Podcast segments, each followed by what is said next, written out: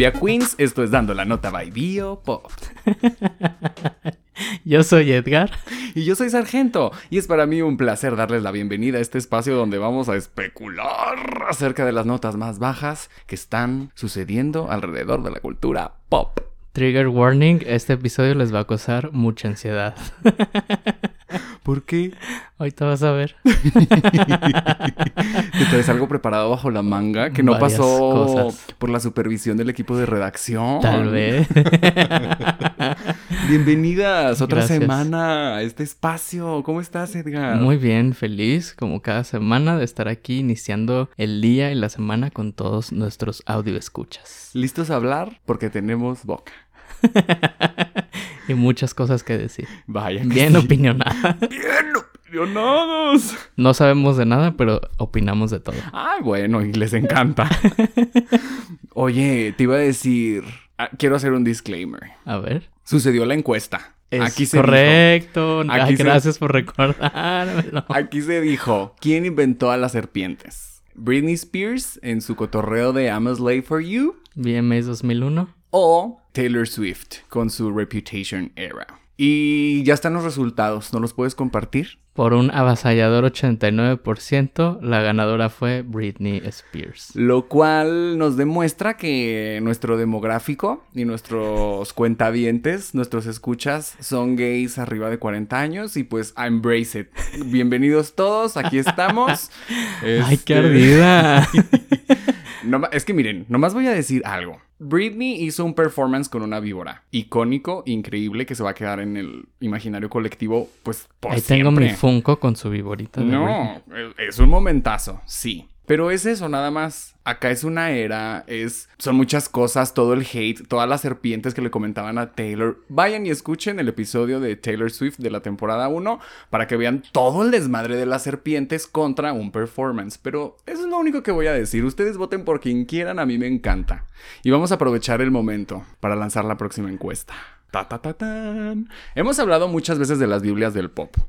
Y en inglés nos te- las tenemos muy claras. O sea, hay muchas que, que son. A mi parecer, 1989 de Taylor Swift y Teenage Dream de Katy Perry, por ejemplo, son Art dos. Pop de Lady Gaga. Cállate, perra. Emotions de Carly Rae Jepsen. De Gaga, sí, claro. ¿Cómo se llama este? El, ay, el más famoso. The Monster. Fame. Ajá, claro, claro. The o sea, Fame Monster. Ajá. Totalmente. Ay, me vi muy mal, me vi muy homofóbica. O sea, pero bueno, las Ray tenemos. of Flag de Madonna hemos dicho. Confessions on a Dance Floor. Ay, también uno de Cristina dijimos que está muy. Ah, no, pero era en español. Mi reflejo de Cristina. No, perra. bueno, el punto es que. Aguilera. Aguilera. Tenemos muy claras las Biblias del pop en inglés, o Sí. hay muchas de dónde escoger, pero ¿qué pedo con las de español? Sí, hay, bueno, yo tengo unas muy interesantes, pero queremos escuchar las suyas definitivamente. Entonces vayan y déjenlas ahí. Les vamos a dejar ahí el post. Y obviamente voy a dejar las mías. Spoiler alert. Spoiler alert. Uno es de Belinda y otro es de Gloria Trevi. Los otros dos se los, los, los estoy pensando todavía, pero en cuanto esté este post en nuestras redes, ahí, ahí van a ver mi, mi opinión, la tuya, y queremos escucharla de ustedes. También si nos escuchan en Spotify, en Spotify, ahí mismo en la descripción del episodio pueden encontrar la pregunta, ahí mismo también nos pueden responder, nos pueden dejar, no sé si sabían esto, un mensajito de voz, entonces si usted quiere escucharse en este podcast, puede enviarnos una grabación de voz, una nota de voz ahí y con mucho gusto luego las, las ponemos acá, estaría padrísimo. Oye, la nueva sección, las biopoperras opinan. Así es. Las biopoperras bien opinionadas. Las biopoperras responden. Biopopiniones. como Me el papa, como el papa. Ajá, las biopoperras responden. Pues ahí está la gran encuesta. Vámonos con los updates. Pues las saludé como las Cumbia Queens en honor a nuestro primer update.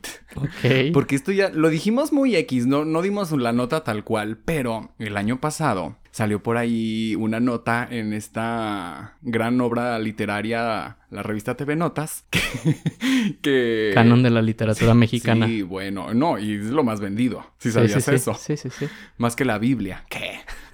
Entonces, esta revista sacó la nota de que Peewee, ustedes lo reconocerán como el gran ganador del show de los sueños. O el protagonista de Camaleones. Ajá, que hacía pareja con Sherlyn. O como el cantante de Cumbia Kings.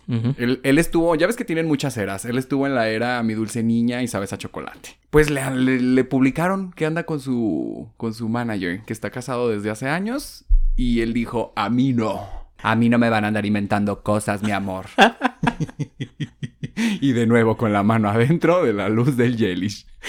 Dijo que a ella no le iban a levantar falsos y demandó. Y también eh, todas demandaron. Entonces, TV Notas está demandada por Peewee porque ella no es. Mi única cuestión aquí, digo, a mí que me inventen que ando con quien sea que ande, pues no está chido porque de repente ya todo el mundo piensa que ando con quien sea. Porque eres la novia de México. Y sí, pero imagínate que me inventen uno que no. Pues. Ajá, o sea, sí está. Pero yo siento que aquí va más por el ra- eh, la onda homofóbica de no van a andar diciendo que soy gay, ¿sabes? Y como que digo yo, tienes que demandar a alguien para aclarar que no eres gay. Como que se me hace medio. Pero, insisto, le doy el por el lado de que es. ¿O no será por una cuestión de... Era mi momento para yo hacerlo y ellos me lo quitaron, me lo arrebataron? Podría Pues- ser. O sea, yo sí me hubiera emputado por eso, ¿sabes? Es que ya hemos hablado de las sacadas de closet. Por eso aquí no hemos dicho absolutamente nada ni de Hannah, ni de Ashley, de las Hash, ni de Fernando Colunga, No, ni de Carlos Rivera. no. Ni de Paco de Miguel. No, tampoco. No, no, no. Aquí no se ha hecho nada de eso. Aquí no vamos a sacar del closet ni de a Apio. Quijano, ni de Federica. Ya. Sí, no, aquí no se dice nada de eso. Pero pues ya está la demanda. Es más, ni de Ana Gabriel hemos dicho cosas. Ni de Daniel Bisoño tampoco. Ah, no. Que ya lo captaron a los besos con no sé quién. Y Con un arquitecto de 22 años. algo. y en Ventaneando, ¿qué dijimos? Nada. Esa nota no existió en Ventaneando. Ni aquí. No, ni aquí. Pues, pues, pues es que. Pues, ¿Cuál es la nota? ¿Cuál era la noticia? La noticia es que se hagan pendejos en Ventaneando. Esa es la noticia. Eso sí. Demandada, ella no es. Y pues no le van a levantar falsos. Así que párale ya. Ok. Revista TV Notas. Oye, siguiente, siguiente Biopop Date. Y, ay, esta este está feíto, porque fue... Le tengo un cariño especial a, Ce- especial a Celine Dion, porque fue de nuestros primeros episodios. Porque eres homosexual. También. Porque me creó Rachel Berry y tengo que tener mi momento All Coming Back to Me. Claro. Entonces, aquí les avisamos que tiene una...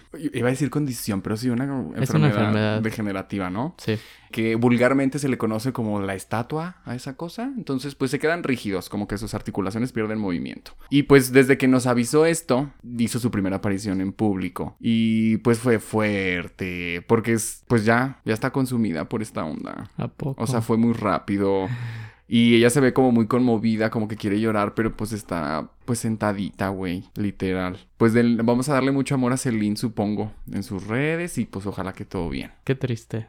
Sí, güey, cuando vi las imágenes sí fue fuerte. Qué lástima. Pesa mucho porque es una mujer que pues es increíblemente talentosa. Hemos dicho que es una de las voces más importantes vivas que existen. Patrimonio cultural de Canadá. Sí. Las finales de Drag Race Canadá usualmente tienen como tema principal una canción de, de Celine Dion, ¿no? O sea, lo han tenido. Claro, y creo que ya hasta- hasta tuvieron pasarela, ¿no? Ajá. Temática la noche de... de las mil y un Celine Dions. Las mil y una noches.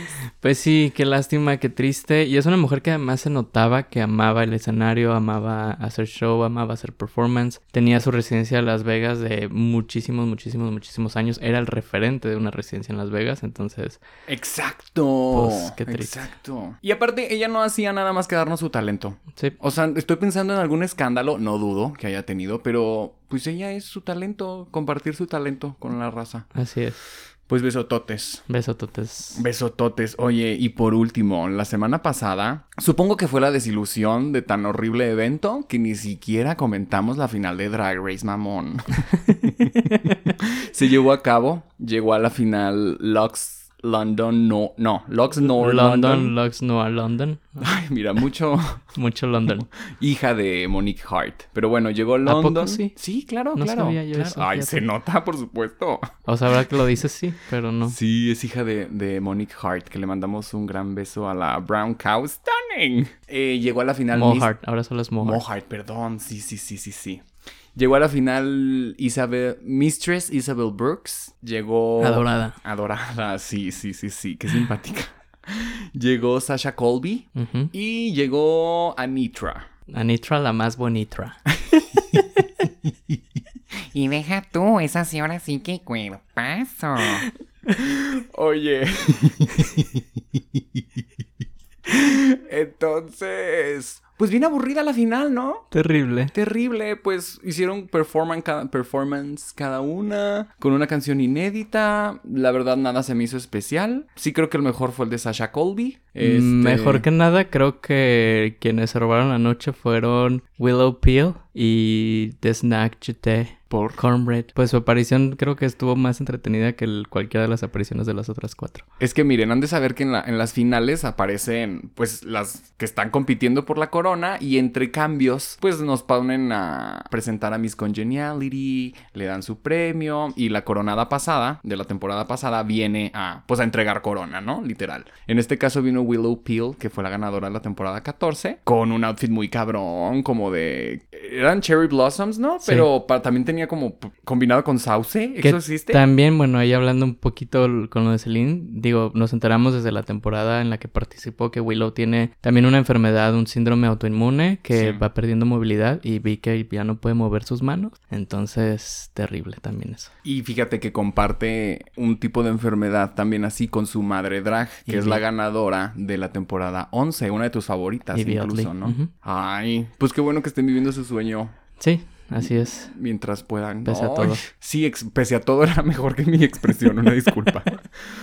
Oye, pues se presentaron las cuatro finalistas, pues unos, pues bien, digo bien, bien. Al final RuPaul decidió que Anitra iba a ser la finalista contra Sasha Colby. Fue un lip sync, pues Meh. Bien, bien, bien. Y ganó Sasha Colby. Es una institución en el drag y en los derechos LGBT y trans en Estados Unidos. Entonces, es un, es un ícono. Esa mujer es un ícono. Es dueña de la... Dueña. Es madre de una casa. Ella es madre de... Carrie Colby. Que hablamos de ella en el episodio de Jennifer, Jennifer, López. López. Porque usó su vestido Versace en, la, en una pasarela del programa. El original, El mamones. original. Ajá. Y pues la verdad es que desde que empezó la temporada estaba muy anunciado que ella iba a ganar. O no voy a demeritar su drag, está increíble, es muy perra en lo que hace. Su drag va mucho de como no quiero decir stripper, pero sí, ¿no? O sea, muy desnudita, muy faldita, es como acróbata. eh, de su rostro es el rostro de, de Estados Unidos. Se parece a. Madonna. ¿Crees? Sí, muchas veces que la vi. Ay, no, Madonna quisiese, carnal. Bueno, no sé, se me, me da como un vibe de Madonna. De Madonna. Pues, Madonna o no,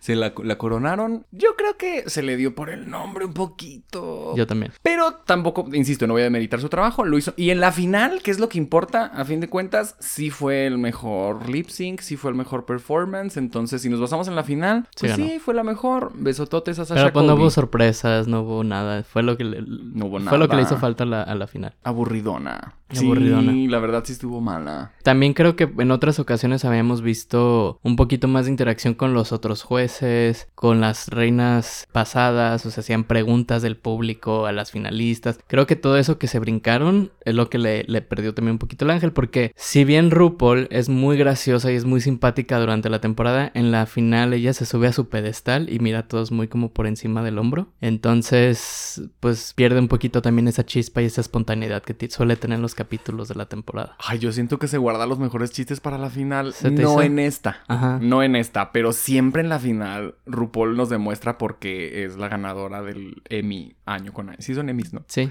Año con año. Sí, sí. Bueno, pero sí, en esta, esta estuvo mala. Estuvo muy. Yo creo que, güey, yo le doy el premio de la peor final en mucho tiempo. Yo también. Ni siquiera, bueno, la final que fue en Zoom de temporada 12, no la voy a contar. Y después hubo una, la de la 13, que todavía era COVID y fue sin público, pero ya en teatro, Ah, ya. que también estuvo mala, estuvo mejor que esta, güey. Sí. Pero bueno, bendiciones y besotes a nuestra nueva reina. que Oye, nos- pero ¿Qué? también antes de irnos, Drag Race anunció esta semana también All Stars 8. Ay, es que no vamos a dejar de consumir y nos van a seguir dando y dando y dando y dando. ¿Y qué te pareció el cast? Mira, ya estamos en la temporada 8. O sea, se nos acaba la gente. Se nos acaban las participantes, se nos acaban las personalidades. O sea, La estamos rascando ya mucho. sí le estamos rascando porque si piensas que en promedio son 10 por temporada, o sea, ya reciclamos a 80. Ujú. Son muchas, güey. Son muchas. Entonces, siento que está muy rascado, rascando la nota. Sí, sí le rascaron un Rascando poquito. la temporada. Pero también me encanta que me sorprendan. Me fascina que me sorprendan. Me fascina que entre gente súper random y que yo salga amándolas y dándoles todo Sí. mi amor y que quiera la corona para ellas. O sea, eso me encanta. ¿Qué me llamó la atención? Me llamó la atención que entró Jimbo, que es de Canadá. Y pues no, no entiendo la justificación de por qué hay una de Canadá en un All Stars americano. Porque ya se nos adelantó que va a existir un All Stars internacional. Porque RuPaul se enamoró de Jimbo. ¿Y quién no? Entonces, bueno, creo que ella es lo más relevante del cast. A pesar Sí. de que no me hace sentido que esté ahí, digo yo, o sea, nomás justifíquenmelo bien, pero no lo van a hacer. Me encantó verla ahí. De ahí en fuera, hay una chica que se llama Kahana Montrese, que es hija de Coco Montrese. Ya les conté la historia cuando yo conocí a Coco Montrese en un dando la Ah, nota. claro, sí. Es su hija que en su temporada, ella estuvo en la temporada 11 me parece, y muy X, muy mal de hecho, no, muy mal, no Sí. muy X, muy mal. Era Baby Drag. Era Baby Drag. Y ahorita, güey, la vi. ¡Wow! 18 rayitas arriba del nivel. Con otro tr- rostro completamente. Güey, el look de entrada, de los mejores looks que hemos visto en mucho tiempo. Entonces, ella es un ejemplo de algo que quiero que me. que yo digo, ay, arre, a ver, a ver, a ver qué pasa. Entonces, ahorita lo que más me llamó la atención del cast: Kahana Montrese, Jimbo y Heidi in Closet. No soy fan de su drag para nada. Me cae muy bien, pero su promo look, que es como un vestido de piel café con. que trae mucha estructura. Híjole, no mames, está cabrón. Y pues yo espero todo de esta temporada. Sí, el cast está interesante, está, está entretenido. Y pues a ver, nosotros vamos a consumir y aquí les vamos a contar updates. Eso, a eso. Aquí se consume todo el contenido drag. Quieren meter a las que nadie se acuerde de ellas. Voy a ver esa temporada completa. Pero pues esto ya parece tema de Drag Race, así que ya Ay, vámonos sí, ya, mejor ya, con las notas del día. Nota número 1. Esta semana también hubo otro gran lanzamiento muy esperado. Los Power Rangers Once and Always. Que se estrenó en la plataforma Netflix. Como ya saben que aquí casi nos patrocina Netflix, pues teníamos que hablar de este gran estreno. Es que la semana pasada los perdonamos. Entonces ya nos pasaron ahí el memo de que, hey, ¿Qué hubo? ¿van a querer patrocinio o no, perres?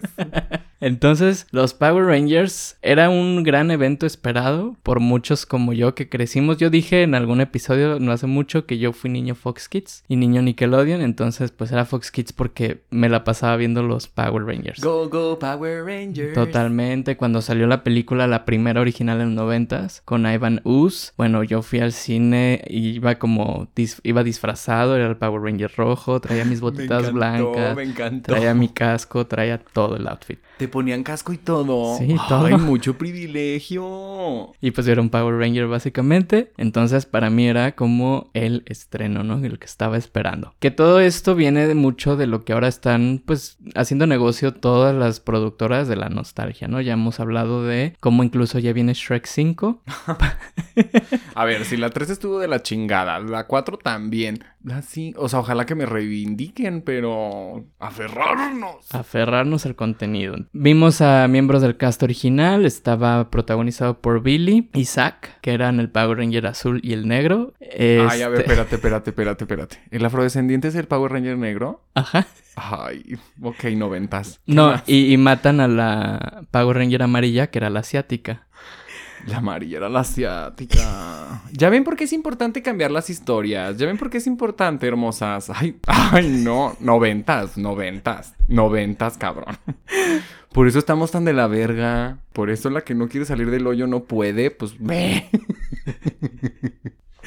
Sí, o sea, si hubiera habido un Power Ranger café, hubiera sido mexicano seguramente. Güey, sí, sí. Y el Power Ranger homosexual sería rosa. Pues era la que todos querían ser a final de cuentas. Queríamos.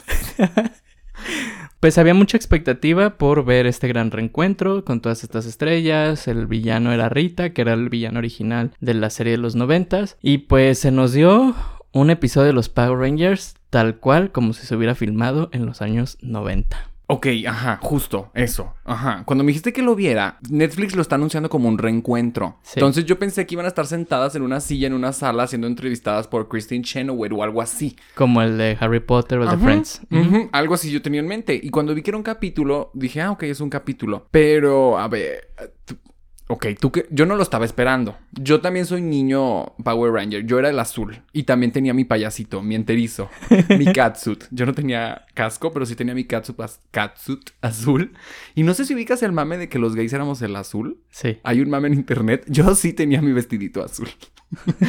Ganando como siempre. Pero no lo esperaba tanto, la verdad. Pero ya que lo vi, a ver, tú que sí lo esperabas, quiero escucharte. Porque, a ver, a ver, si no lo han visto, literal. O sea, las botargas de, De los malos. de los malos son botargas. Y no sé si ustedes conozcan el concepto de quién es la máscara, producido por Televisa. Producido por Televisa. Escuchen lo que les estoy diciendo. Por Produ- los hermanos Galindo que produjeron también las películas de Gloria Trevi. Y el show de los sueños. Y el show de los sueños. Entonces, esas botargas de quién es la máscara son 78 veces más bonitas, más creíbles, más padres y están producidas por Televisa. Acá estamos viendo unas botargas cuestionables, estamos viendo efectos, o sea, todo es intencional, eso quiero que quede muy claro, Ajá. pero estoy muy confundida, muy, Es que muy. Y justo cuando yo lo empecé a ver me confundió mucho al principio y luego dije, ok, todo esto es intencional. O Sí. sea, no puede estar producido de esta forma con un presupuesto de Netflix. Güey, la sin- botarga del Minotauro. Sin ser intencional. La botarga sea, del Minotauro, esa- el presupuesto de esa botarga, esa si no lo creo intencional, Joto. O sea, se ve donde se quita la cabeza, mamón. Pero bueno, a ver, no, no, quiero escucharte. Sí, yo creo que lo hicieron completamente intencional. Yo esperaba una historia, digo, si nos vas a hacer un especial largo, o sea, yo esperaba por lo menos una historia al estilo de la película de los Power Rangers La del 2017. o la de los noventas. Ah, ok. donde nos den un poquito más de profundidad, pero literalmente acá era, pasa un evento, es que no les quiero spoilear, pero pasa algo, corte A, un año después, Corte B, cuatro meses después. Corte C, tres semanas después. Todo el tiempo. corte D, eh, dos semanas antes. O sea, totalmente desconectada la edición, totalmente desconectada la historia. No, espérame, te voy a interrumpir. Y aparte tienes que saber quién era qué Power Ranger de cada cast, porque te empiezan a combinar cosas, nunca te explican nada. O sea, tú tienes que ser un súper, hiper, mega fan de Power Rangers para entenderle, porque si no... Hablan de Sordon, pero Sordon nunca aparece, entonces si no sabes quién es Sordon estás perdido. Entonces... Y le hablan, espérate, le hablan a todos los Power Rangers por su nombre de pila. y es como de, güey, ¿quién es Katie? ¿Qué? ¿O ¿Qué? ¿Y por qué, está, por qué está muerta la de los dientes de sable? ¿Por qué está muerta? ¿No más? Porque así nomás, así. Y- ay, no, pura pendejada, perdón. O sea, sí está muy basura, pero creo que fue intencional, pero creo que hasta para hacer basura de manera intencional tienes que hacerlo inteligente Gracias. y aquí no se vio eso. Mm, O sea, solamente nos aventaron el mugrero así nomás. Lo único que les rescato es que tuvieron un pequeño momento de inclusión LGBT al poner una pareja homosexual. Haciendo que, mira, me quedé dormido, o sea, que lo sepan. Estaba un chico con un carro volteado y le pide ayuda a la, a la chica, la hija de Trini, que le dice, ay, allá adelante está mi esposo, está peleando, lo tienen atrapado y está peleando con los monstruitos estos grises de, de barro. Ahorita voy a Y hablar. luego lo rescatan y se abrazan y se dan un beso. Entonces vimos un beso homosexual en los Power Rangers. Eso fue quizá the cherry on top. Nada más de todo esto. Digo, estuvo lindo ver y, No es y cierto, Edgar, no es cierto. No, para mí sí, sí estuvo lindo otra vez revivir la nostalgia. Ver el, el gimnasio y el juice bar de Angel Grove completamente igual que en los episodios de los 90 sin ningún cambio en la escenografía. O sea, Ese es el problema, Edgar. eso a mí me dio mucha nostalgia, pero el problema... No, a mí el problema fue la historia y la edición y cómo la llevaron. Todos los detalles del, del Megazord, de las botargas, de los trajes, donde se le ven las costuras, que se le veía el cierre a la bota. O sea, todo eso para mí fue muy on point de cómo eran los, en los noventas esa producción. En los... Es que justo... No, es que yo... eh, literal, ¿por qué hacer algo como si estuviera hecho con- en los noventas? Hay cosas de época, ojo, que podría haber sido distinto, pero no, no, no. Acá... Acá está bien raro. Ahora... Todos estos malos, los que están hechos de barro, Los dices. poris. Güey, pues son señores con bodies. Sí. Son señores con un enterizo gris. Y máscara. Ajá. Ajá. Pero, pues se le hacen los pliegues al enterizo. O sea, de mesh. No, mesh no. De licra stretch. O sea. Ajá, sí. Y de la barata, de la que no brilla. Lo feo, feo. Y aparte, otra cosa, o sea, algo que yo dije, todo el cast y todos los malos, o sea, literal el vestuario para todas es un catsuit. Todas están con su enterizo, to- ni un bulto. Ni un bulto. Todas Ni estaban un fajadas. bulto. Todas con el toque.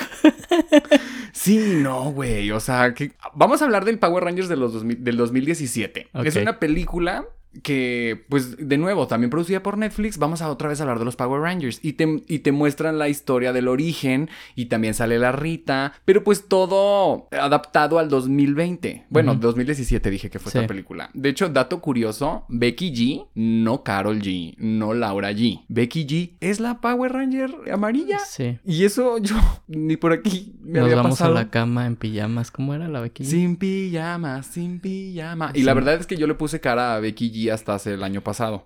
Entonces, no, pues cuando vi esta película ni en cuenta. Pero bueno, es una buena película del 2017. No, está entretenida, sí. Y pues los efectos, pues corresponden. Cuando el- se hace el Megazord, pues estás viendo algo en, en CGI Pero bien hecho. Bien hecho, pues con un presupuesto, o sea, sí. Eso es lo que necesitábamos, creo yo. Querías traer a los mismos actores, va, pero pues, pues un payasito decente, no sé, güey. No, no, la verdad.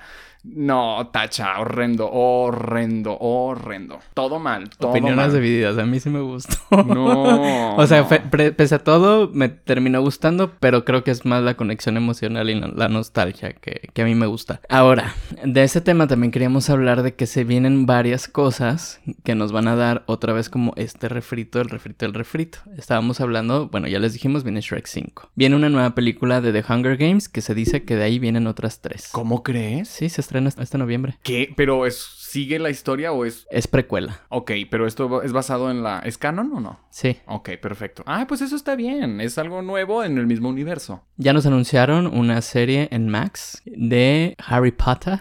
Harry Potter. Harry Potter, que esto va a estar basado en la historia original, o sea, en los libros. Vamos a ver la misma historia que ya vimos en las películas, pero ahora en una serie, con un cast nuevo, que va a haber apariciones especiales quizá de algunas personas del elenco original, pero haciendo pues otro rol, ¿no? Como tipo Wednesday, donde vimos a la chica original que hacía a, a Wednesday. Y luego viene... Oye, pero es que también hay que decir que ya se anunció también en, el, en lo de Harry Potter que J.K. Rowling va a estar involucrada. en la producción. La TERF más grande. TERF significa feminista trans excluyente. eh, porque se avientan unos comentarios asquerosos en Twitter. Esa mujer es. O sea, no, no tiene una opinión. Esa mujer va en contra. Quiere desaparecer a las personas trans del planeta. Y pues bueno, nomás que sepan que ella va a estar involucrada en la. En la En la pues en todo porque son sus libros y es su historia. Así es. Viene también una nueva serie de Twilight. Edward Cullen, It's Coming Back to You. Ay, ay, ay. ¿Y, y les va a molestar que hagan cambios en la historia a los, a los fans de toda la vida, porque déjenme les digo que esta historia culmina en que un lobo un hombre lobo de 20 años se emancipa, slash enamora de una niña recién nacida. Y todos lo aplaudimos y dijimos, ay, qué bonita historia de amor. Güey, o sea,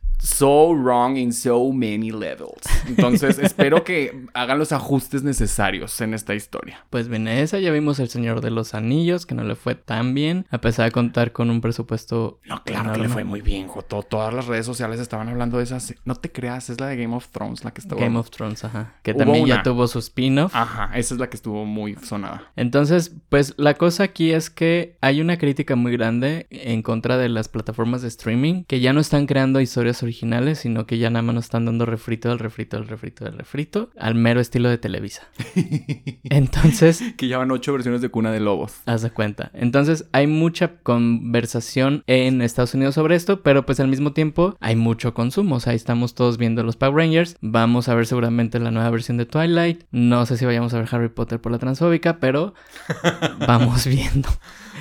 Es eso, ¿cuáles son nuestros hábitos de consumo? Exactamente. Pero el primero de mayo, al parecer, va a iniciar una huelga a nivel nacional en Estados Unidos de todos los escritores de televisión, cine, teatro y plataformas, obviamente, streaming. Quienes se están quejando, primero que, pues, ya no se les está pagando lo que se les estaba pagando antes y que justamente ya cada vez tienen menos libertad creativa para, pues, hacer lo que ellos consideran es buen contenido. Escuché un podcast donde un escritor, uno de los directores, de hecho, del sindicato de escritores de los Estados Unidos, decía que antes, por ejemplo, ellos escribían un episodio para una serie, que de entrada eran series que tenían 26 capítulos, ¿no? Entonces, ahora es, dame una serie de solo 10 capítulos y no te voy a pagar lo mismo que te pagaba por hacerme 26 capítulos, nada más 10. Cada vez les pagan menos en ese sentido. Segundo, antes ellos tenían un derecho de, pues, de retransmisión, es decir, si la serie salía al aire, se te daba una regalía por la transmisión del episodio. Si esa serie la volvían a transmitir después, ¿no? Que volvían a pasar Friends o que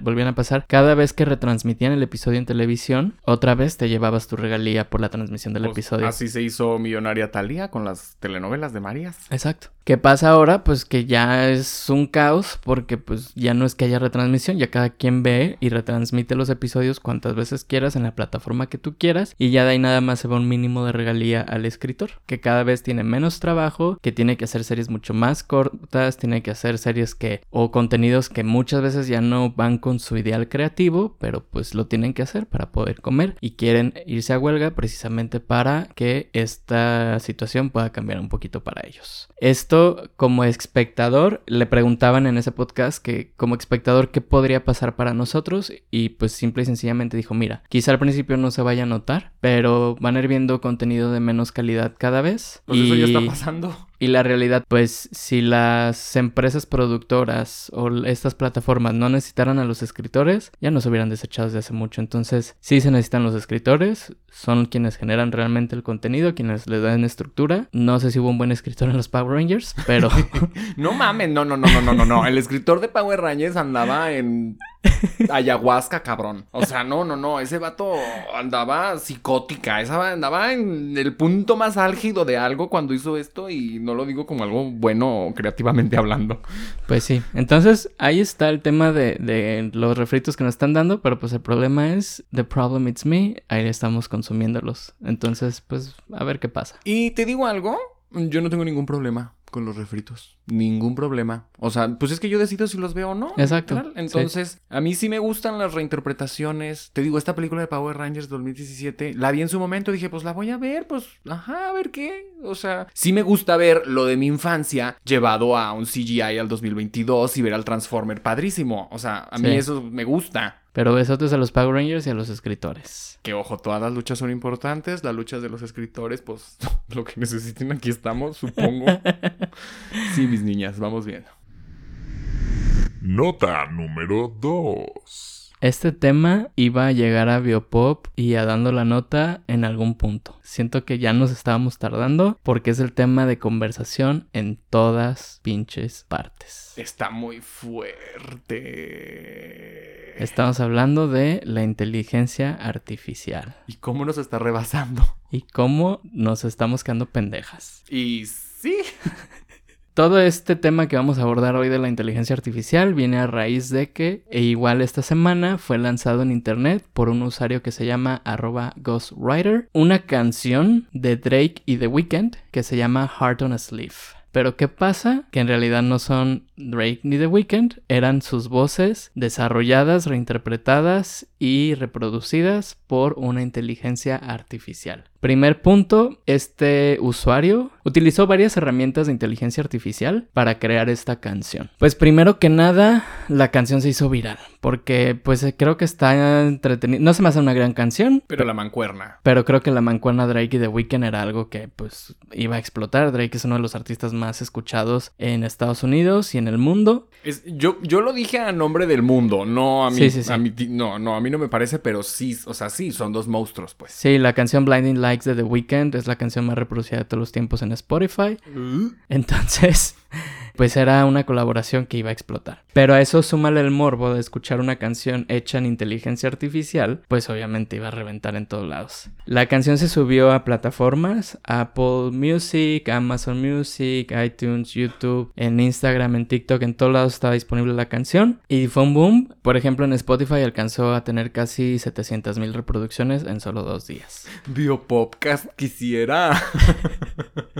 Después de todo el argüende de esta canción, Universal y Sony, que son los que tienen los derechos sobre la música de Drake, pidieron a las plataformas bajar la canción. Quienes dijeron, ok, va, la bajamos. De YouTube hubo toda una controversia, porque YouTube es uno de los que están desarrollando la inteligencia artificial. Ay, es que ya nos arrebasó el futuro. Es que, y nos está rebasando de una manera que no podemos controlar, y eso es lo que nos está espantando a todos. Porque aquí se abrió un debate sobre quién tiene los derechos sobre esa canción. Universal y Sony no la tienen porque ellos no produjeron, no escribieron, no realizaron la música de esa canción. Quien hizo Ghostwriter, el, el que creó la canción, el que juntó todos los elementos, tampoco es quien creó la canción porque no escribió la letra, no la cantó él, Pero- no hizo la música. Pero estas plataformas de inteligencia artificial son pagadas, entonces yo pagué para que una software y me hiciera una letra, entonces es mía. O es propiedad del software. Pues Porque sería ver el aviso de privacidad y esas cosas. Exactamente, porque incluso, por ejemplo, tú puedes pagar por comprar un disco, tú puedes ir a comprar tu disco Taylor Swift y ya tú en tu casa dices, ah, órale, me gusta mucho Lavender Haze, voy a hacer 10 remixes de Lavender Haze. Ahí tú ya estás cometiendo un delito, Sí. porque estás comprando el derecho a escuchar la música de manera privada, pero no a modificarla, no a reproducirla, no la puedes poner en público, o sea, ¿Qué le estás queriendo decir a DJ no Miranda? No, y a todos los DJs en general. O sea, no nada más va contra No Miranda. Besotes, por cierto, adorado. Entonces se abrió todo este debate de quién posee los, los derechos sobre esta canción. Claramente Universal y Sony no, pero ellos pidieron que se bajara porque estaba violando su propiedad privada. Tampoco Drake por- ni The Weeknd porque ni la escribieron, ni la interpretaron, ni nada. No, pues no, ellas, na- ninguna vela en el entierro. O sea, así. Por otro lado, las leyes de propiedad intelectual te dan los derechos a ti sobre la composición de la música, la escritura de la letra, los arreglos incluso, Todas sobre las- muchas cosas. todas las categorías de los Grammys. Exactamente, gracias.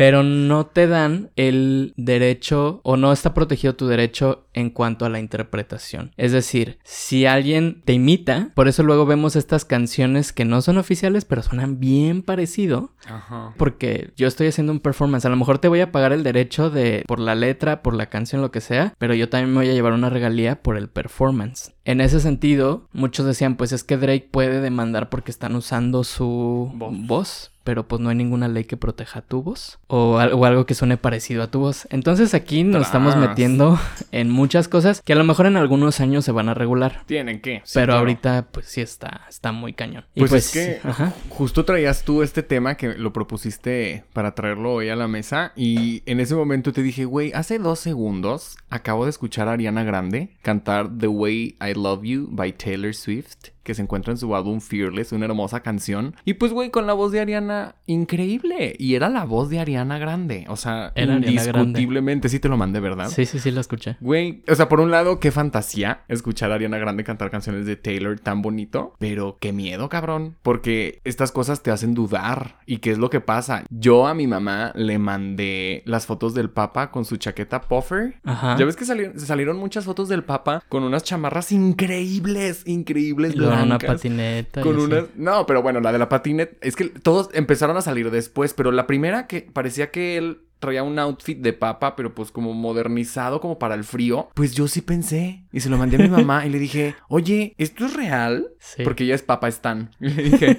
oye, ¿esto es real? Y me dijo, no sé.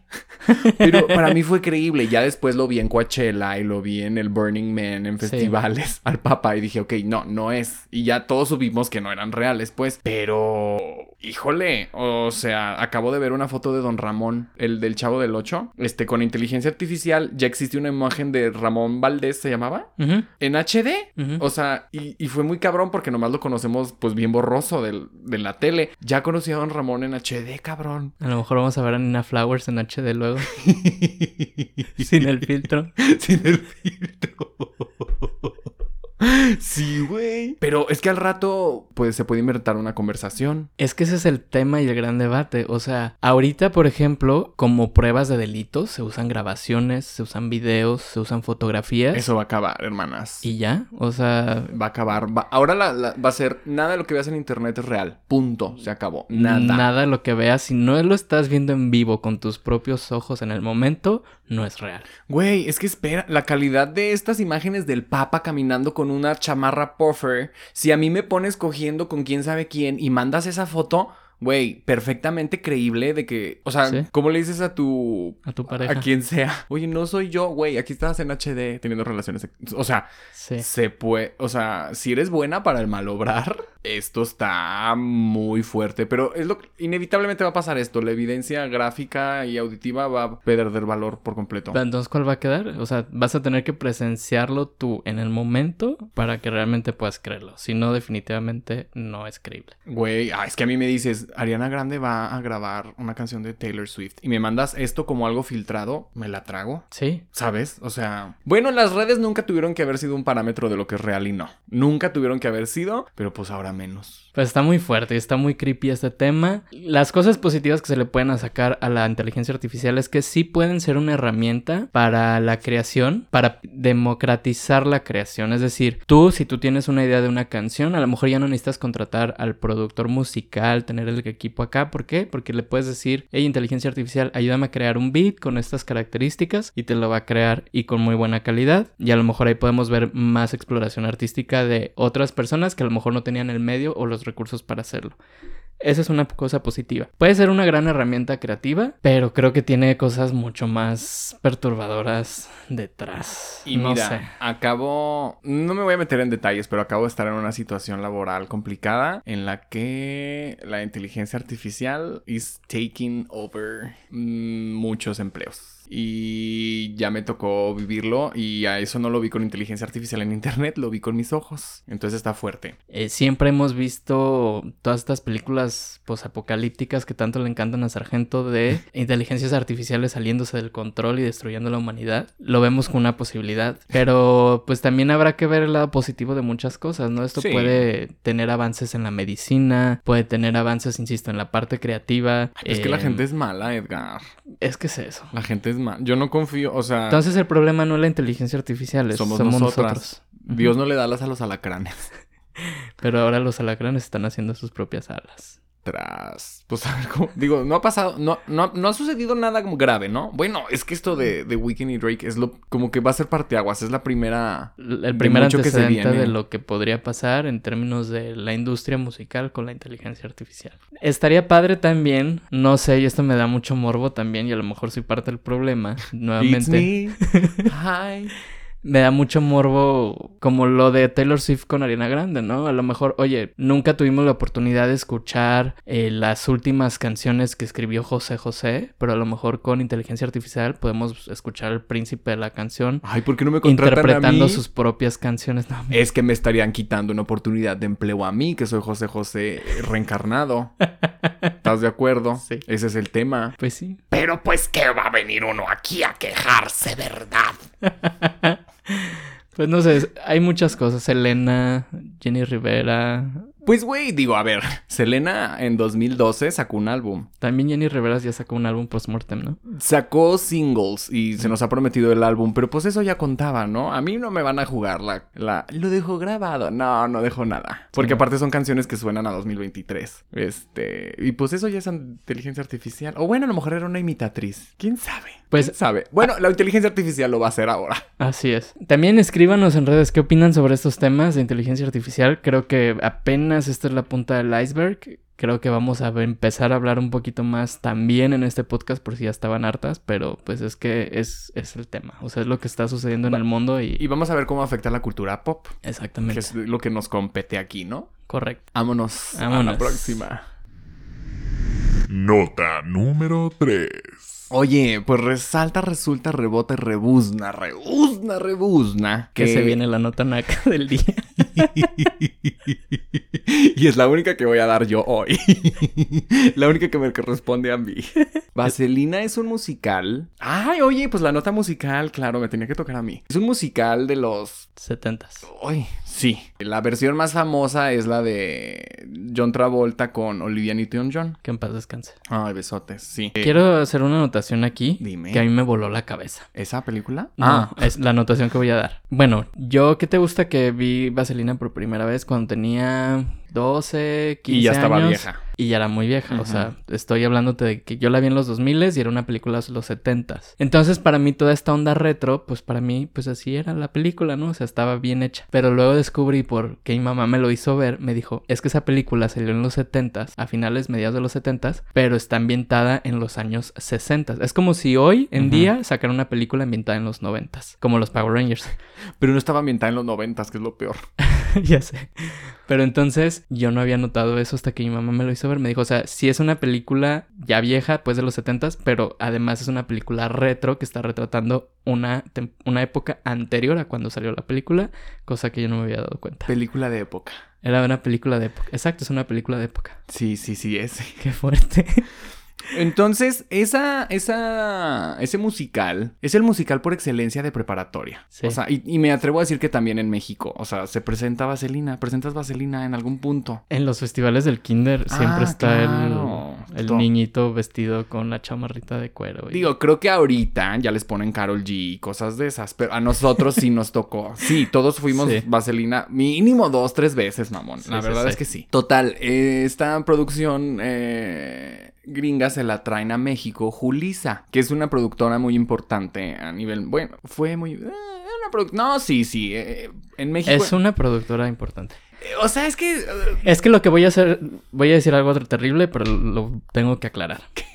Julissa era la única que sabía inglés En ese medio. ambiente. Ajá. Entonces ella se trajo todas, est- José el Soñador, también lo trajo Julissa. Muchas adaptaciones que hemos visto de Broadway en México Son de ella. son traducidas por Julissa, pero además ella obtiene, otra vez metiéndonos al tema del copyright, tiene el copyright de esas obras eh, traducidas al español porque ella las tradujo. Entonces también ella tiene derechos sobre esas obras traducidas al español. Sí, hizo mucho por el teatro en, en- México. Y pues es famosa por sus traducciones, literal. Y todas las toda, cualquier obra que tú presentes que la haya traducido ella, dice abajo, traducida por Julisa. Sí. Entonces, pues ella se lo trajo y le Lo dio. importante es saber inglés. Sí. Las puertas que abre. La verdad.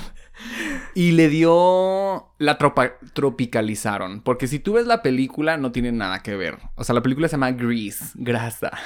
Lo tradujeron como vaselina, gracias a Dios. Porque, ¿cómo más pudieron haber traducido eso? Manteca. Manteca. Se tradujo como vaselina. Gomina. Ay, bueno, que también vaselina, pues Pues Vaselina es la marca de la grasa que se usaba para el cabello. lo tropicalizó. Y aparte, pues resulta que su cast no eran señores, no eran adultos, o sea, no eran pubertos, eran niños. Ajá. Porque ella le dio los papeles a las timbiriches. Esto lo protagonizaba Paulina Rubio. Pues las timbiriches, literal. Timbiriche. Imag- Ben Ibarra. Imagínate que hoy nos dicen que... Pregunta, ¿Ben Ibarra no es hijo de Julissa? Sí. Ah, Sí, sí, sí. Imagínate que hoy nos dicen que la CD9 van a ser José el Soñador. Y que todos ellos tienen un papel en José el Soñador. Pues eso era. Timbiriche tenía todos los papeles. Y esta obra, pues insisto, es un clásico. Se sigue haciendo, se sigue haciendo, se sigue haciendo. Pues resalta, resulta y rebota que la van a volver a traer. Lo cual no es novedad. Porque hace dos semanas estaba protagonizada por William Valdés, por ejemplo, en México.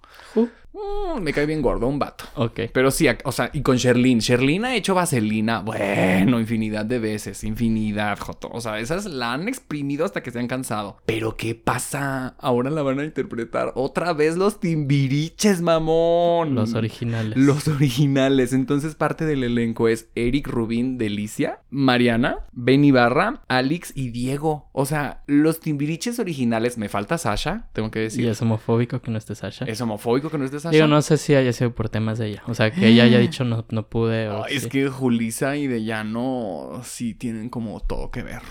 Son de la misma camada. Pero Benny y Eric también son. O sea, son hermanitos, pues, de Sasha. Pero pues también yo no me voy a... Bueno, quién sabe. no- ¿Quién sabe? Ajá, quién sabe, quién sabe. Especulaciones.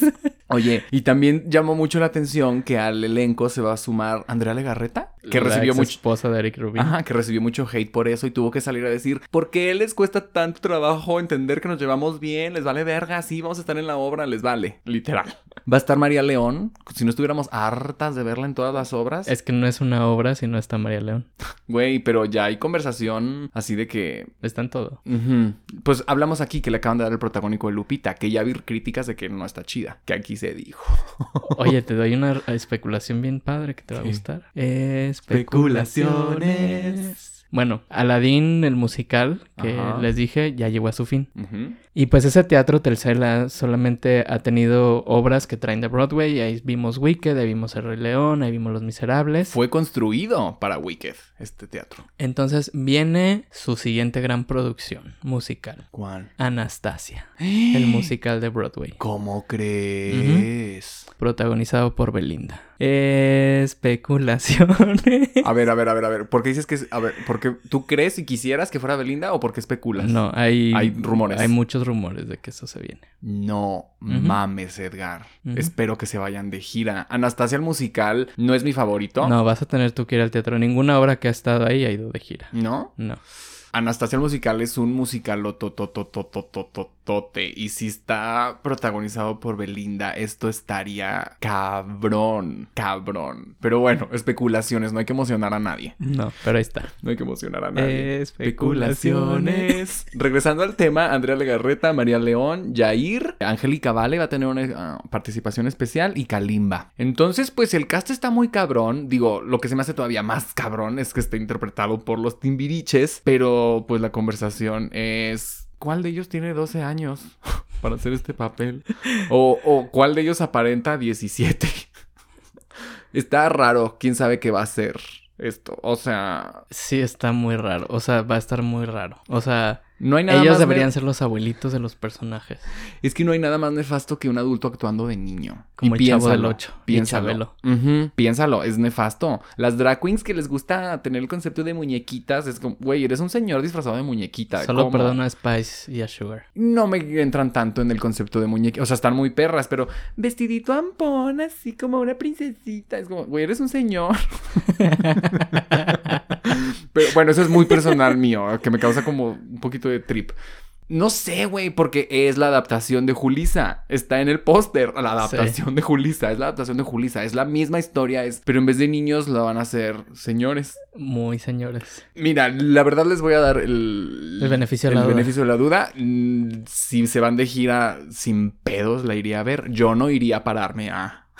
Ciudad de México, queda claro. Pero esto está cabrón. Es- Güey, lograron juntar a los timbiriches a sus cincuenta y tantos para hacer sus papeles de los doces. A mí sí, sí, sí. Sí, sí y sí. Y mucho morbo. Sí, al chile sí. También va a estar Kalimba el violador. Digo, el, el presunto, el cantante.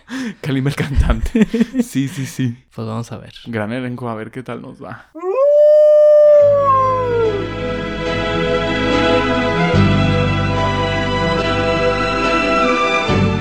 Bienvenidos a la primera edición de Cuna de Lobas. Ay, espérate, espérate, déjame, me pongo el parche. Listo. Estoy listo para la sección. Así viéndote por debajo del hombro con un solo ojo, perra. Oye, y con el cardado así que tenía, ya es que tenía como una dona así de pelo alrededor, Catalina Krill, pues la misma que viste y calza. Aquí está. Ay, me da un poquito miedo, la verdad, verlo, pero aquí está. Cuna de Lobas. Tan. Bueno, aquí ese espacio lo hemos creado para hablar sobre todos los temas alrededor de una de las figuras del pop más importante y que ya pues mencionábamos casi cada episodio en este podcast, entonces ya era justo y necesario que le diéramos su propio espacio. Solo dos mujeres lo han logrado. Taylor Swift y, Y ahora. Shakira. Así es. Pues bueno, esta semana en el mundo de Shakira, en el mundo de cuna de lobas. en la cuna de las lobas, pues ya salieron los detalles sobre el juicio al que va a tener que enfrentarse Shakira finalmente con la hacienda española. Estos detalles surgen a partir de que eh, Sha- Shakira pues sale del país para ahora vivir en Miami, muy orgullosamente latina. Oye, alguien por ahí nos puso en Twitter. Es latina, no pendeja. Y pues las autoridades españolas dijeron, no, mi ciela, no te me vas a ir. Entonces le permitieron seguir con el juicio desde Miami, porque pues ahora es su nueva residencia, pero sí tendrá que enfrentar el, pues, la sesión final del juicio en noviembre en Barcelona, España. Va a tener que presentarse, van a presentarse todos los testigos, todo... no conozco el sistema legal español, pero bueno, Ni ganas. va a ser el juicio, digamos el juicio final de la loba, donde se va a determinar si, si es culpable o no es culpable. Las acusaciones, para quien no saben, es que España está reclamando el pago de los impuestos de todo lo que ganó Shakira entre el 2014 y el 2016, cuando se supone Shakira ya vivía en España. La defensa de Shakira y la misma Shakira dicen que ella no vivía en España en esos años, que sí ya tenía una relación con Piqué, pero que nunca duró más de seis meses viviendo en España, que es el, el pues como el límite que tienes para ya empezar a pagar impuestos. Dijo que durante ese tiempo ella estaba de gira internacional, entonces nunca pasaba suficiente tiempo en ninguna parte del mundo, entonces a ninguna parte del mundo le debía impuestos. Ay, nada pendeja. No, es latina, no pendeja. Ella es ciudadana del mundo, dice. Todos deberíamos de ser, pero sí. Ojalá. Entonces, eh, pues bueno, esas son las acusaciones. Y que en caso de no pagar podría enfrentar una pena de hasta 12 años de prisión. Pues está color de hormiga esa deuda en Hacienda, esa la demanda en Hacienda que menciona también en la canción, pero pues ya está eh, pues definido el plazo y se las refería fechas. a esa de ma- la deuda en Hacienda, se Ajá. refería, o sea, en la canción le echa la culpa a él de la deuda en Hacienda. Que la dejó con la deuda en Hacienda, con la suegra en la puerta y la deuda en Hacienda, algo así. ¿Y qué, qué tendrá que ver él? ¿Quién sabe? Ay, qué padre. Pues bueno, ya están las fechas, ya están las, las sesiones programadas. Shakira va a poder seguir este juicio desde Miami, con excepción de esa última fecha, que nada tontos, fue como, pues, esta última fecha sí tienes que venir acá, porque, y solo porque, en caso de que necesites ser arrestada, pues ya tenerla ahí a la. Vamos a ver qué sucede con este chismecito. Aquí- Estaremos pendientes. Aquí estaremos pendiente en Cuna de Lobas. Recomendaciones. Oye, pues esta es que, ay, también hacemos lo que queremos en cada perro episodio. En cada perro episodio. Because it's our show and not yours. Justamente. Oye, pero la sección de recomendaciones empezó llamándose recomendaciones o no. Y estoy tan lista para no recomendarles algo. Pero tan lista que te pedí lo mismo. Así de es. que hoy se tratará de no recomendaciones. Hoy les vamos a ahorrar, yo en mi caso particular les voy a ahorrar 115 minutos de su tiempo. Ok, Pero ¿quién va a empezar, tú o yo? empieza tú. Ay, es que bueno. Gracias porque ya no puedo más. Yo no soy la clase de mujer que vaya al cine porque no tengo con quién. Pero ya, de un tiempo acá ya, ya le agarré gusto, ya conseguí con quién ir al cine y me- me- ya me encanta. Voy a todas las películas. Porque ya tiene con quién. No, a un amiguito lo quiero mucho, besototes. Besotes. Pero espérate, pero mira, uy, vamos a hablar de ese cabrón. Justamente. Porque llegamos. eh, O pues- sea, siempre los hombres somos el problema. Sí, sí, sí, sí. It's you. Hi. Güey, pues me dice, hay que ir a ver La Usurpadora, el musical. Mm, La Usurpadora, el musical. A lo que yo dije, no es malinchismo, gays. No es malinchismo, pero yo al cine mexicano ya le he dado suficientes oportunidades y dinero y con el puro tráiler una sabe qué pedo. sí. Una sabe qué pedo. Y le dije, no, mejor hay que ir a la de miedo. Haz lo que quieras. Y yo, buena para el malobrar, hice lo que quise y compré la de miedo. Llegué, llegamos al cine muy perras. Joven, estos boletos son para mañana. pues entré a... Ya estábamos ahí con el combo. Fue que no, pues ya vamos a ver la pinche usurpadora, el musical. Por estúpida. Pues sí, por buena para el malobrar, por buena para el malobrar, por quererme hacer las tutas. Sí, no, no, no. O sea, la vida me dio un pinche cachetadón porque yo le tomé la palabra, no, arre lo que yo quiera, ah, pues lo que yo quiera. Y pues bueno, ya. Contexto. La usurpadora, el musical, gays. Protagonizada por nuestra hermana. Alan Estrada. Que no iba a decir eso, pero ya que lo trajiste tú a la mesa, lo voy a decir, pero ahí te voy. La Usurpadora es una telenovela. Existió una que no me acuerdo el nombre y es muy vieja. No me hagan caso, pero creo que era Angélica María o Ana Martín, la usurpadora de aquellos años. Después se volvió a hacer con Gaby Spanik, que esa es la versión que todos tenemos fresca, ¿no? O como en mente. Porque nos ha dado tantos memes, tantos stickers.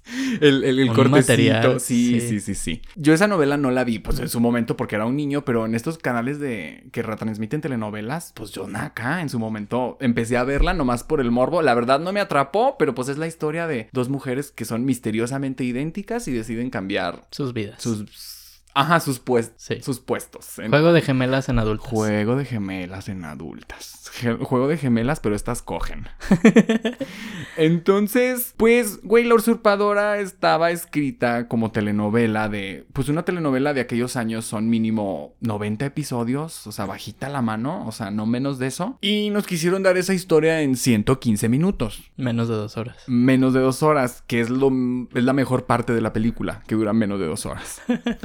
Es imposible adaptar una telenovela a una hora quince. Y esta, esta película no lo, no lo avienta en la cara. Y lo peor de todo es que pues esta historia en los noventas, insultando yo el intelecto de las personas que veían la tele en los noventas, pues podría ser creíble. Puede ser. Puede que haya algo de credibilidad en esto. Sí, o vimos lazos de amor. Ajá, vimos cómplices al rescate. Vimos amigas y rivales. Pero ahí no se intercambiaban gemelas perdidas o sí. Ah, no, pero a todo el mundo les pasaba cosas y, Pero bueno, pero- inverosímiles. Pero no, no tanto.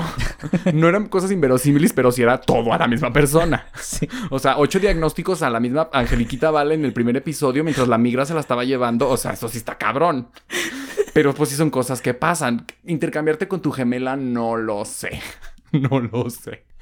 Güey, pues no, en el 2023 es estúpido que me estén dando esta historia. Es estúpido, es estúpido, es estúpido. Hay errores que, que, que no necesitas ser un genio, pero pequé de, que pequé de ingenua, Edgar. Y me cuestioné a mí cosas, dudé de mí misma. Está la o sea, en la historia de la usurpadora, la usurpadora se cae de unas escaleras y queda en coma durante tres meses. También sucede en la película. Y te quieren hacer creer que acaban de pasar tres meses. Y yo veía a la usurpadora en, en coma y yo le decía, güey, ¿por qué no está Debería de, ¿no? O sea, yo todavía preguntándome a mí misma, diciéndome, ay, pues yo no soy doctor, ¿yo qué voy a saber? Obviamente, Daniel. Después, las escenas de los bebés, porque pues, spoiler alert, son gemelas separadas al nacer, como en lazos de amor. Güey, un bebé tenía problemas cardíacos o no sé qué, y pues estaba en incubadora con una máscara de adulto. La mascarilla de oxígeno del tamaño de la cara del bebé. Y yo nada más volteo.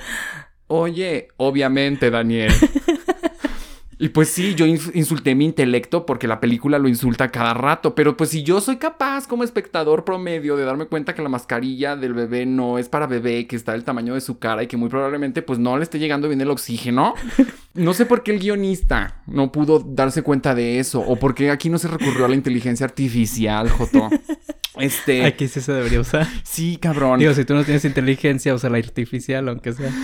Parte del elenco destaca Valentina de RuPaul's Drag Race, Alan Estrada, nuestra hermana, que pues sale haciendo la de heterosexual, pero pues muy meneada, muy meneada. Ahora sí, ya ella muy libre y qué bueno, nuevas masculinidades, yo lo abrazo, pero no te creo que te andes cogiendo a la usurpadora, perdón. Esta es una recomendación o no, no quiero que la veas, pero si la ves en tacón imaginario, pues no le crees lo que está pasando.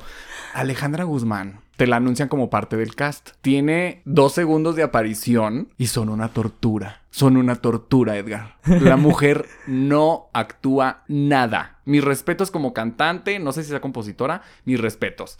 No actúas, mami. Y la pusieron a cantar la de con zapatos de tacón. Mientras le está haciendo el cambio de imagen a la otra usurpadora. Un chiste, una burla, una burla, una burla, una burla. Sale Gaby Spanik en unos cameos. La Eh, usurpadora la de los usurpadora, ajá, y eso está muy cagado. Pero, güey, la música no está integrada. O sea, los momentos musicales son de que, ¡pum! Empieza la música. Sale Susana Zabaleta.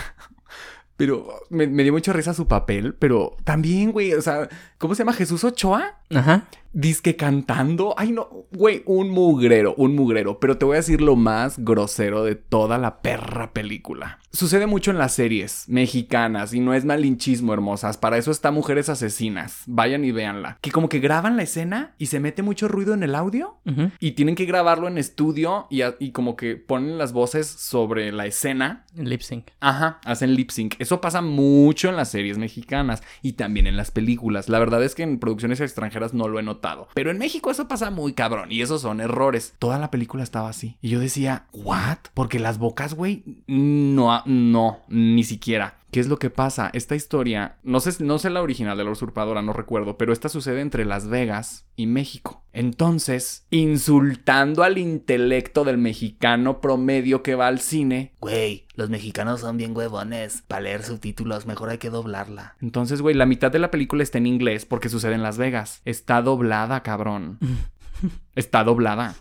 Toda la película está doblada. Y de nuevo, es insultar al mexicano que Güey, los mexicanos son bien huevones y necesitamos, no les gusta leer, necesitamos que venga la gente al cine, necesitamos darle promoción. pues que no tenga subtítulos, hay que doblarla para que les entre bien, para que la entiendan, como si fuéramos pendejos. No, güey, una cochinada, una cochinada. Pero una cosa me gustó, una cosa me gustó. Se acaba la película con una escena ridícula donde los bailarines yo le decía, güey, ¿por qué los bailarines de atrás desaparecieron de toma a toma? O sea, así todo el tiempo, así errores estúpidos. Se acaba y empiezan los créditos. Un día llegaré con un disfraz. Y güey, me devotó todos los recuerdos. Me mama Pandora y fue la mejor parte de la película, que Pandora cante los créditos. Porque no la veía venir, no me lo esperaba. Y ya estás nefasteada. Yo estaba, no, güey, me la pasé, es que ahí te va, recomendación o no, me la pasé increíble. Porque el cine estaba completamente solo, nadie fue a ver ese mugrero, nadie fue a ver ese mugrero. Entonces, a mí me encanta hablar en el cine, pero pues cuando hay gente, pues no. No, güey, yo acá estaba vuelto loco, ¿qué es ese mugrero? me la pasé increíble, me la pasé increíble. Y si tú vas a que te dé risa la actuación de Alejandra Guzmán, a, a ver la mascarilla de adulto en el bebé, a ver los momentos musicales ridículos, a escuchar zapatos de tacón, a ver a Valentina doblando su voz al español. Hay, hay un cochinero, un cochinero. Pero te vas a divertir un chingo. o sea, si vas con esa, con ese Con mindset de burlarte muchísimo, te la vas a pasar bomba. Pero, nenas, qué fuerte, qué fuerte que estas cosas se sigan produciendo, que las sigan trayendo al cine. O sea, como si fuéramos consumidos. No es malinchismo, pero por este tipo de cosas yo ya no le doy la oportunidad a ninguna película mexicana. Qué mugrero. Pues bueno, yo esta semana les voy a no recomendar un unpopular opinion, creo que es. Otro estreno fue la canción Un trago de Dana Paola. Tra. La cual escuché y tuve que quitar como a los 20 segundos porque me hartó. Y luego la volví a escuchar y dije, ay no, guácala. Neta. Sí. Es que mira, quiero aclarar. No quiero odiar a, Dan- a Dana Paula. De verdad, no quiero. No quiero. Pero creo que hace unas decisiones, muy malas decisiones, que terminan haciendo que, pues, caiga gorda. Le gusta caer gorda. Mucho, mucho le mama caer gorda. Y ya hemos hablado en su episodio que tiene decisiones muy cuestionables sobre su carrera. ¿Cómo incluir a Sergio Andrade en sus compositores? por ejemplo. Y en esta canción, en esta ocasión, pues digo, creo que los fans de Ana Paula están un poquito desilusionados. No hablamos completamente a detalle, ya no nos alcanzó el tiempo en un episodio, pero del tema de, de cómo dejó plantados a sus fans en Veracruz. Ajá. De cómo su gira pues estaba anunciada como la producción, o sea, Katy Perry se iba a quedar estúpida. Y no. Y no, esta chica que nos está queriendo dar un show de voz, pero no canta, solo hace coreografía. Lo vimos en una entrega de premios también esta semana, donde canta tres segundos de la canción y lo demás solo baila. Baila y baila y baila muy bonito. Pero creo que lo que me da coraje y lo que me molesta es que Dana Paula es tan talentosa, tiene una voz tan buena, que da coraje que no lo esté aprovechando como debería aprovecharlo. Y eso es lo que me pasa con esta canción. Si es una canción bien producida, aunque se parece mucho a mi parecer a la sesión 53 de Bizarrap, Fuertes declaraciones. musicalmente. Está bien la canción, pero es como ya no quiero que me des esto. Es como, digo, yo aquí exigiéndole Claro, a la claro. mujer Un hombre blanco exigiéndole a Ana Paola, claro que sí. que se ponga las pilas. Dana Paula, nos puedes dar mucho más. Tienes una voz, un talento increíbles y pues no sé, siento que nos estás dando puro mugrero, igual que el cine mexicano, igual que... No mames, no compares la carrera de Ana Paola con el cine mexicano, no chingues. No chingues, no. Tampoco te lo voy a permitir. Creo que no, lo- no, no, o sea, no, no hay comparación, pero más bien es, tengo miedo de que llegue a convertirse en eso. Siento que para allá va. Siento que está corriendo descontroladamente hacia ese rumbo. Entonces, en este micrófono le quiero decir a Ana Paula, detente. Basta. No sigas por ese camino. ¡Yo! Aprovecha tu talento, chica. Haz las cosas que sabes hacer. KO me parece una joya, entonces... Está muy bueno. Sigue por ahí, chava. Dale por ahí. Ay, ¿puedo decir algo para dejar un poquito Sí, contentas sí, sí, a las si Danalivers? no me van a... A las Danalivers. Chicas, a mí sí me gustó, me gustó mucho y le está yendo muy bien en redes a esa canción, en números, en streams, le está yendo muy bien. Creo que va completamente dentro de la línea de éxtasis y me encanta la portada y creo que es una muy gran canción, Joto. Digo, pues sí, su calidad vocal no se refleja ahí, pero pues tampoco digo, sabemos que Dana canta muy cabrón, pero realmente en sus producciones que lo demuestren, no tantísimo. O sea, lo, lo sabemos nosotros porque la hemos visto en teatro, porque cuando hace performance en vivo lo En hace. KO sí lo deja ver bastante. Sí, sí hay muchos temas ahí que... Sí, ¿verdad? Sí. Sí. Pero bueno, no, pero digo, tranquilas, aquí todas podemos opinar. no vayan al Twitter de Edgar a decirle, Arroba Edgar Jaya no vayan a decirle que es homofóbica. y arroba Biopodcast. Pero a mí sí me pareció buena, ¿eh? Pero No sé, a mí me... se ganó tu no recomendación esta canción. Sí, ya es, es que esta fue la semana de déjenos de dar mugrero. O sea, creo sí, que no, después de Power Rangers ya. creo que de eso se trató este episodio. Estábamos bien hartas. Recomendaciones. Pues una gran semana De mugrero. de mugrero. Oye, y lo que sea que dure este episodio también de puro mugrero.